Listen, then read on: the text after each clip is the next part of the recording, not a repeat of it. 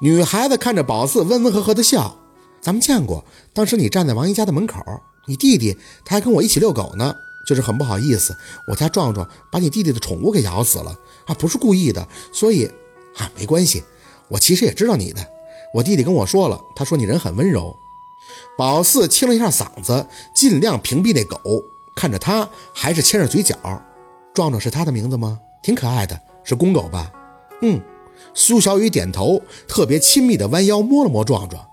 我养了一年多了，它特别通人性，衣服也不错呀，都是你做的呀，很可爱呀。苏小雨听着宝四的话，轻轻柔柔的笑，手很随意的抚了一下头发。哎，随便做的，主要是爱好。打从小六说对他一见钟情开始，还是第一次很近距离的看他。人很瘦，眼睛呢有些灵气，五官比较平和，说话声音比较低。总体的气质给人感觉比较柔弱，只是他那狗的眼神以及他跟狗互动的样子，让宝四觉得不舒服。那个，你是叫苏小雨对吗？他嗯了一声，啊，是我忘了，我应该先做自我介绍的。我叫苏小雨，我知道你叫宝四，这名字一听就让人记住。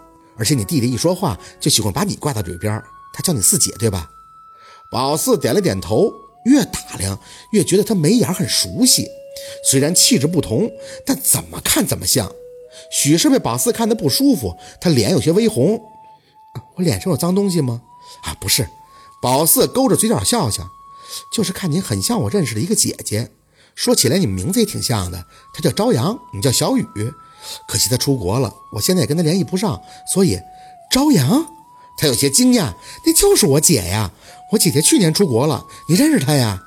天哪！宝四也惊着了，真的，你姐姐是朝阳？他连连的点头。那狗也兴奋的开始狂摇尾巴。他小时候就被领养了，我们之间的联系很少，直到我考到这里的大学，我们才再次见面。说起来，他应该早几年就出国了，但是因为我来了，他想照顾我，所以就耽误了两年。只是这一走，就又没联系了。宝四听着不时的点头。他这么一说，就记起朝阳那时跟宝四聊过，说他有个妹妹也在念高中，学习成绩还很好的。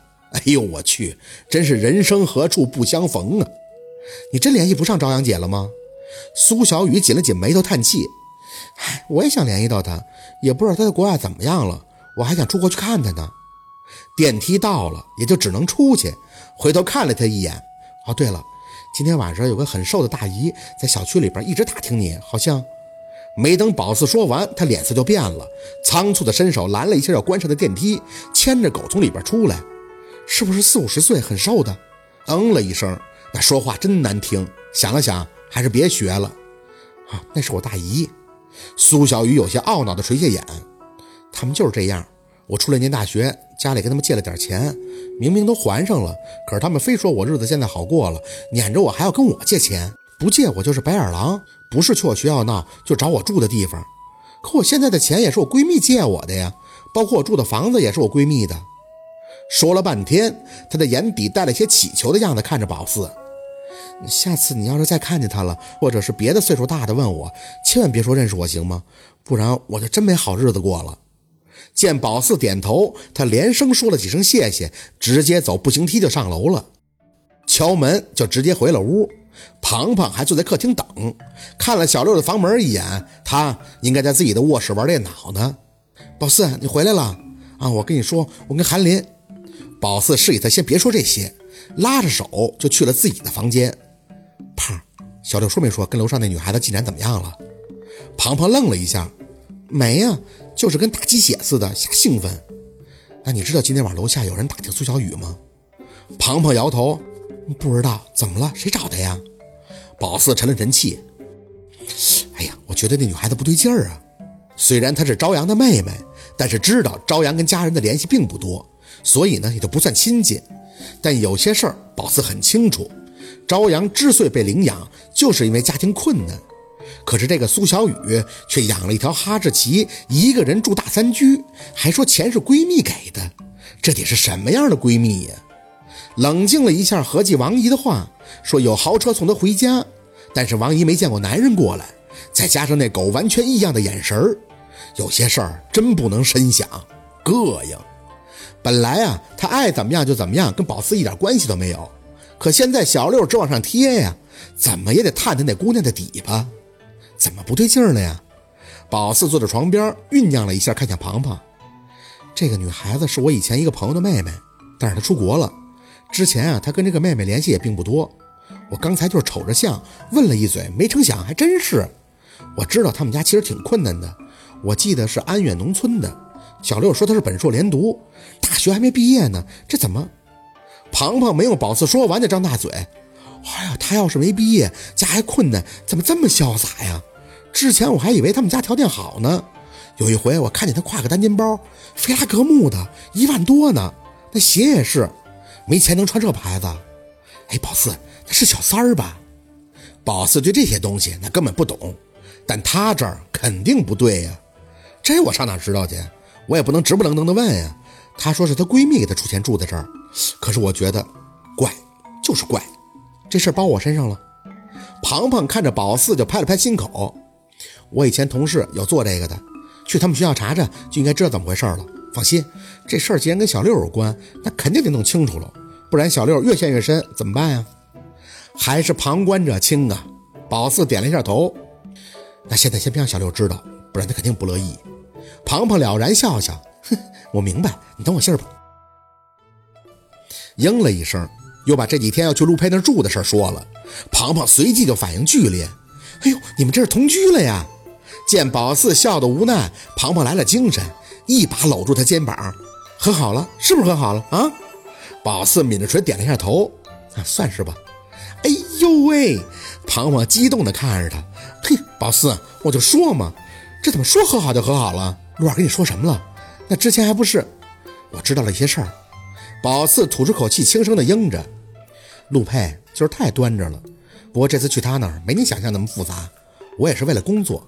跟风水有关的，庞庞就笑，不停的傻笑，那都是借口。这套路我总在小说里边看。别说你们这已经升温的了，不升温这么相处也会升温的，日久生情嘛。不过这个日可得悠着点啊。宝四愣了一下，什么日啊？